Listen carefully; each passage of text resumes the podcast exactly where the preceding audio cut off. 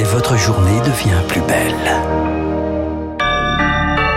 Bon réveil tout le monde, merci d'avoir choisi Radio Classique pour vous informer.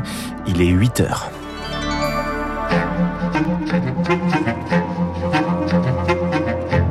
La matinale de Radio Classique avec Gaël Giordana. À la une de votre journal, Léa Boutin-Rivière, tous les ans, c'est la même chose. L'été est propice aux naissances, mais entre manque de personnel et congés annuels, les maternités peinent à accueillir les nouveau-nés et leurs mamans. D'immenses affiches un peu partout dans la ville. À Toulouse, des panneaux anti-vax fleurissent et la mairie ne peut rien faire. Trop chaud d'abord, très pluvieux ensuite. Nous ne sommes que mi-août, mais conséquence de la météo, figurez-vous que les vendanges ont déjà commencé. Classique. Toujours autant de naissances, mais les maternités sont en souffrance. Nous sommes en plein cœur de l'été, le rythme des accouchements ne faiblit pas et les maternités ne savent plus où donner de la tête. En cause, le manque de sages-femmes. Sur les 25 000 que compte le pays, moins de la moitié travaillent dans les hôpitaux publics. À cela, il faut ajouter les congés d'été. Conclusion, près d'une maternité sur quatre est en difficulté pour accueillir les futures mères. Rémi Pfister, certains départements sont même sinistrés. En Seine-Saint-Denis, ce mois d'août, une maternité sur trois a fermé ses portes. Les directions ont envoyé tout le personnel en vacances en même temps pour éviter une pénurie à la rentrée.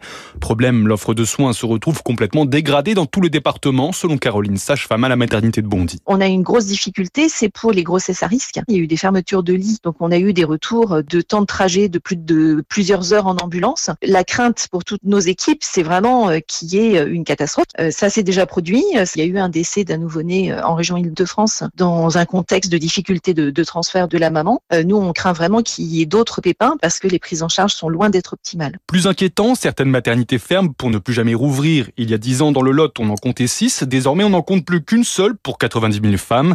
Impossible donc pour certaines d'arriver à la maternité en moins de 45 minutes, regrette Huguette Tiena, députée de la deuxième circonscription du Lot. Quand ça se déclenche de façon euh, imprévue, tout peut arriver, donc c'est un moment d'angoisse. Il faut parfois solliciter le mari ou alors c'est les pompiers qui voilà qui sont sollicités alors que c'est pas leur cœur de métier. moi j'espère que on arrivera en tout cas à trouver des solutions avant qu'il y ait un drame. Certains médecins plaident alors pour la création de maisons de naissance dans les zones en tension, des maisons où les sages-femmes libérales, deux fois plus nombreuses que les hospitalières, pourraient se relayer durant l'année pour assurer les accouchements. Santé toujours avec ce nouveau visage pour la lutte anti-Covid. Brigitte Autran a été désignée hier à la tête du comité de veille scientifique, entité créée en lieu et place du conseil scientifique.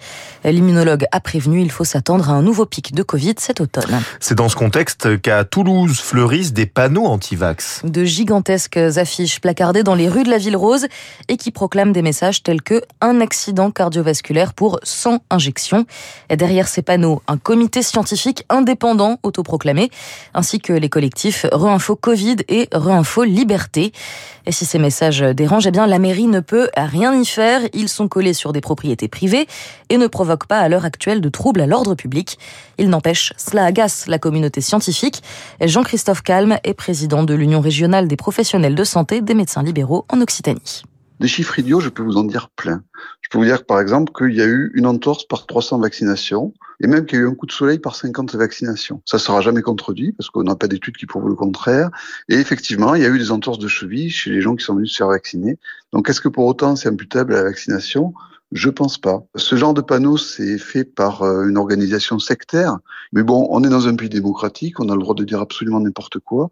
Et j'ai aussi tout à fait le droit de dire ce que je pense de cette secte, de son gourou et de ses pratiques. Par contre, ça pose la question de ce que doit faire le droit par rapport à ces panneaux qui peuvent encore induire des gens en erreur et entraîner des décès par les conséquences qu'ils peuvent euh, apporter.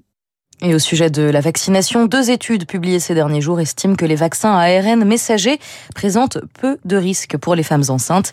D'après ces deux rapports, il n'y a pas de danger particulier de fausses couches ni de naissance prématurée. La vigilance orange aux orages a été levée dans le sud-est. Pour l'instant, les orages des derniers jours ne sont plus qu'un mauvais souvenir dans l'arc méditerranéen. Hier soir, de violentes intempéries ont tout de même éclaté, notamment en Provence et dans le sud des Bouches-du-Rhône. Pierre Collat, bonjour. Bonjour. À Marseille, les images sont impressionnantes. Il a plu autant d'eau en trois quarts d'heure que depuis le début de l'année, c'est-à-dire en sept mois. 35 mm, c'est énorme. Et forcément, ça déborde sur le vieux port et dans le quartier du Prado. On a assisté à des inondations, de l'eau parfois jusqu'aux genoux. Dans le reste de la ville, des torrents d'eau dans de nombreuses rues. Sept automobilistes ont dû être aidés par les pompiers et 71 personnes ont été évacuées d'un restaurant qui commençait à être inondé. Un peu plus loin à Cassis, là aussi les pluies ont été soudaines et violentes. Le centre-ville transformé en gros torrent pendant quelques minutes. Mais dans l'ensemble, même si les images sont impressionnantes, les dégâts sont minimes. Les pompiers des Bouches-du-Rhône sont principalement intervenus pour dégager des routes après des chutes d'arbres et pour des opérations de pompage, notamment dans une des réserves de l'hôpital d'Arles.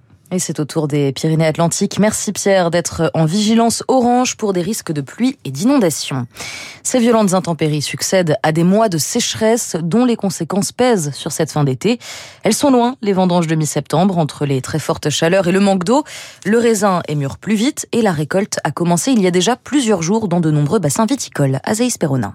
De mémoire de vigneron, il faut remonter à l'été caniculaire de 2003 pour retrouver la trace de vendange aussi précoce, raconte Olivier Nalès. Il est le président des Coteaux d'Aix-en-Provence, un syndicat de producteurs. J'ai 42 vinifications au compteur, comme on dit. C'est la deuxième fois qu'on a une année exceptionnelle. La floraison était tôt, la véraison était tôt, donc on est venu surveiller de façon précoce et comme par hasard, euh, on a découvert que les raisins étaient mûrs beaucoup plus tôt. D'habitude, des vendanges sur nos zones Provence démarrent euh, vers le 20-25 août ben là, on a démarré avec une douzaine de jours d'avance. Les vendanges sont avancées aussi dans le Languedoc-Roussillon où Jean-Marie Fabre possède 15 hectares de vignes, mais trouver de la main-d'œuvre en plein mois d'août, bien plus tôt que d'habitude, n'est pas une mince affaire, explique le président des vignerons indépendants de France. Personnellement, euh, on est complet depuis euh, quatre jours après avoir démarré. On est certainement sur une période où beaucoup prennent des congés, euh, mais globalement en France, plus le temps passe et moins nous avons aujourd'hui de personnes qui nous sollicitent. Nous sommes entre 30 et 40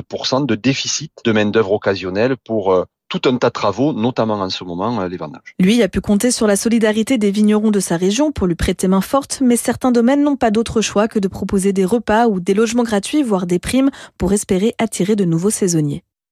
Autre secteur qui manque de personnel, celui des pilotes de ligne. Dans un courrier adressé au ministère des Transports mais resté sans réponse, le syndicat Alter, qui réunit des pilotes d'Air France, pointe le manque d'effectifs et la fatigue chronique des employés, mettant en danger leur sécurité mais aussi celle des passagers.